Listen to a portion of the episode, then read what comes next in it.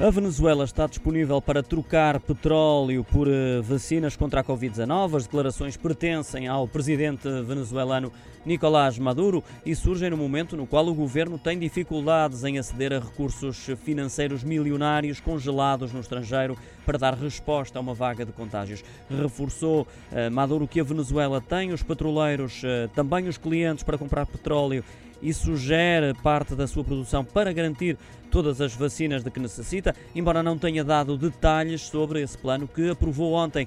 A verdade é que a indústria petrolífera venezuelana está também a passar por dificuldades e as operações de extração caíram consideravelmente. Especialistas e opositores dizem que se trata de má gestão e corrupção.